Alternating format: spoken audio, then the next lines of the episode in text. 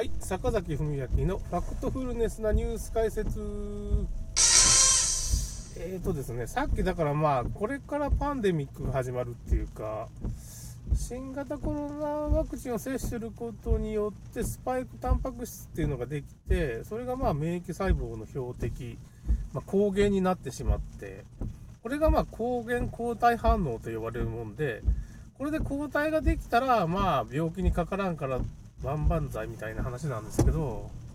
まあ、これイコールアレルギー疾患とか、体中を人間の体を攻撃してしまうというような免疫がね、自己免疫疾患と呼ばれる症状なわけですよ。それで、アメリカでまあすごい一番偉い先生っていうか、ファウチさんっていう人いるじゃないですか。あれ、アレルギー研究所っていうところの代表なんですよ。すごいポイントですよね。なんであの人が出てくるのかっていうことをちょっと考えてもらいたいんですけど、それであのファイザーの元副社長さんも、まアレルギー研究家っていう風な肩書きもあるんですよ。これ何なんかっていう。結局、ワクチンを接種するとアレルギーになるんですよ。当たり前ですけど。まあ昔は卵が入って卵アレルギーになったり、まあ、ピーナッツ使ってて、まあ、ピーナッツアレルギーになったりとかっていう、まあ、アレルギーの8割が大確か卵アレルギーなんで、ま、ワクチンは大体卵を使ってちょっと増殖させたりしてて、ま、子宮頸がんワクチンなんかは画家なんかの卵かなんかですかねとか、まあ、卵結構蚕の卵みたいなの使ったりまあ何ていうのかな。結構卵使ってるんですよ。だからまあ卵アレルギーが多い。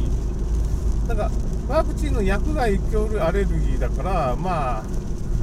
その辺でアレルギー研究家がなんかまあ嘘をついて、まあ、ワクチンの害をまあないですよみたいなことを言うのでフウチさんっていう人がトップにいるわけですよアメリカでねそれでまあファイザーの社長もアレルギーの研究を兼任してるわけですよ本当のことをまあ言ってくれてるわけですけど、そのもうツイッター永久凍結されてますからね、ファイザー副社長さんはね。それでまあ、これからパンデミックが始まっちゃうんですけど、まあちょっともう一つ怖いっていうのが、まあこれもう僕もこんなことねえだろうみたいなこと僕も噂でしょうって。で、そのコロナワクチンを打った人のそばに行くと、コロナにかかるっていうか、まあ、その妊娠してた人がまあその流産したり不妊になったりとかそういうことがなんか起こってるよみたいな報告がちょっとずつちらほら来ててこれあるよねみたいなことをまあ科学者とかまあ医者の人がまあいやそれありあるよってそれあるよみたいなこと言い出しちゃってええーって思ってそういうプロジェクトもあるよみたいなことを言い出しちゃって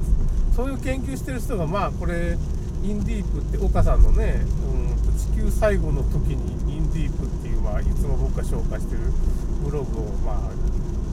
これ、Google 検索なかなか出てきませんですけど、まあ、僕の、まあ、エッセイから言ってもらってもいいし、まインディープで、まあ、ちょっと地球最後の時に、インディープで、ま、検索して、ま、ブックマークしとってください。まあ Google 検索ちょっと Google 8みたいになってるからなかなか検索に出てこないようになってるんですけどまあ題名で検索したらさすがに Firefox、Google で出んかったら Firefox とか使ったりね、僕なんか Firefox 使ってるんですけど、ひょっとしたら出るんじゃないかなって、僕のエッセイからのトップページから各読むの方からね、飛べますけどね、だいぶ引用してるからね、本文にもね、ノートのまあ記事から坂崎文明で検索してもらって、ノートの方から行っても、あとね、その、るいネットってひらがなでるいとネットはネットワークのネットね。るいネットってとこがあって、そこの主要サイトランキングっていうとこがあるんですよ。もうそこをクリックしてもらうと、まあ、インディープだとか、まあ、これ結構いろんな情報がそこそこ正しいこと言ってんじゃないかっていうブログのリンク集みたいなのがあって、まあ、内海聡先生なんかもいるし、まあ、トランプ大統領とか不正選挙とか世の中の動きを見たいんだったら、まあ、日本を守るには右も左もないってブログがあるんですけど、その辺はちょっと社会情勢とか見たいときはその辺を見たりとか、まあいろんなブログが、飯山一郎のホームページも確かあったと思うんですけどね、まあそういう昔からこう読まれてる、そこそこいいこと書いてるブログは大体載ってるんですよね、そういう裏事情を書いてるよとかね。だからルイネットっていうのはまあそういう掲示板みたいなとこなんですけどね、その、大人の掲示板っていうかな、真面目にそういうことを、まあ、陰謀論みたいなようなことにもちゃんとそっちに調査していくっていうかね、そういう人がいっぱい集まってる事実報道っていう、まあ、メルマガだとかそういう本とかも発行してる雑誌みたいな発行してるとこで、まあ、まあ、5チャンネルとか2チャンネルに近い掲示板がすごいんですけどね、情報量が。近いんですけど、まあ、もうちょっと真面目にそういうことを勉強会みたいな感じでやってるようなとこですかね、セミナー開いたりしてから、まあ、もともとどっかのそういう企業が主体で資金出してくれてるとこなんですけど、多分この企業経営者がそういう思想を持ってるのかなって感じですけどね、まあそういう、何が現実なんかをちゃんと研究せんといかんわな、みたいなことをやってるしこのルイネットをちょっと検索してもらえば、Facebook からリンクが貼れないというルイネットにね、本当のこと言い過ぎてるっていうか、大体なんかいろんなこと調べたらルイネットに僕、まあ、たどり着いちゃうんですよね。ま5チャンネルなんかもいいこと言う、2チャンネルとかもね、ああいう形状もいいこと言ってるんですけど、情報があるって、裏情報なんかもあるから、まあ、だからですね、どうもそのスパンクタンパク質が、まあ、そのワクチン打った人の中の、まあ、呼気っていうか、こう、なんていうかね、空気感染じゃないけど、まあ、その糞が、まあ、まあ、空気っていうか、その吐く息ぐらいから漏れていって、誰かに感染してる可能性があるっていうか、こうまた人間の体を乗っ取るような人工ウイルスみたいなことの作用が起こってる可能性があるんじゃないかっていう人がいるんですよね。これ本当かなんかなって、まあちょっと、科学者とか医者が言い始めちゃったから、うーん、そんなこと、どういうメカニズムなのかは、まあ、要するに、ある種の感染症に似たような話なんですけど、結局、その、今ね、ウイルスは存在しないっていう風な本を僕読んでて、それはね、まあ、先谷博之博士ですよね、あの、よく僕のラジオにもよくね出てるその医学博士っていうか奈良の方に住んでるねパレオダイレットっていうかね原始養殖に戻ってまあ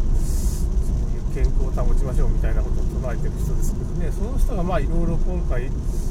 コロナのワクチンだとかまあいろんなコロナ関係のいい記事をいっぱい書いてくれてまあそれでまあワクチンの真実って本を出してまあ、ウイルスは存在しない上巻、下巻、上巻が3000円ぐらいするんですけどね、下巻5000円なんですけど、